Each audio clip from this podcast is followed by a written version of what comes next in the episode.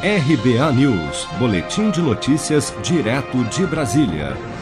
Os brasileiros que estão pensando em pagar para serem vacinados contra a Covid-19 em uma clínica particular provavelmente só terão acesso a essa, digamos, comodidade em 2022. Isso porque até o fim do ano que vem, as farmacêuticas que estão produzindo as vacinas estarão focadas em pedidos governamentais em 2021, como destaca o presidente da ABCVAC, Associação Brasileira das Clínicas de Vacinas, Geraldo Barbosa. A gente está mantendo conversa com toda a indústria.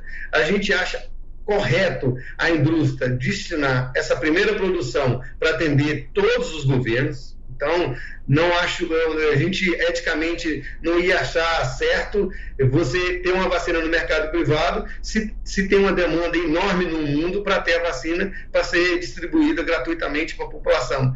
Então, eu acho que primeiro a gente tem que alcançar esse desafio enorme de vacinar esse público. Outro motivo também impossibilita, neste momento, o acesso do mercado privado às vacinas contra a Covid-19 uma resolução normativa da Anvisa concedeu apenas autorização de uso emergencial para as primeiras vacinas disponíveis.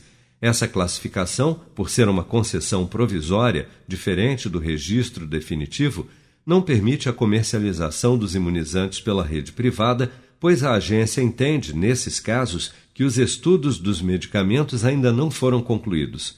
Na última quarta-feira, dia 3, a Anvisa informou ainda que os imunizantes aprovados emergencialmente não serão destinados para vacinação em massa, mas apenas para públicos específicos e exclusivamente pela rede do Sistema Único de Saúde, SUS.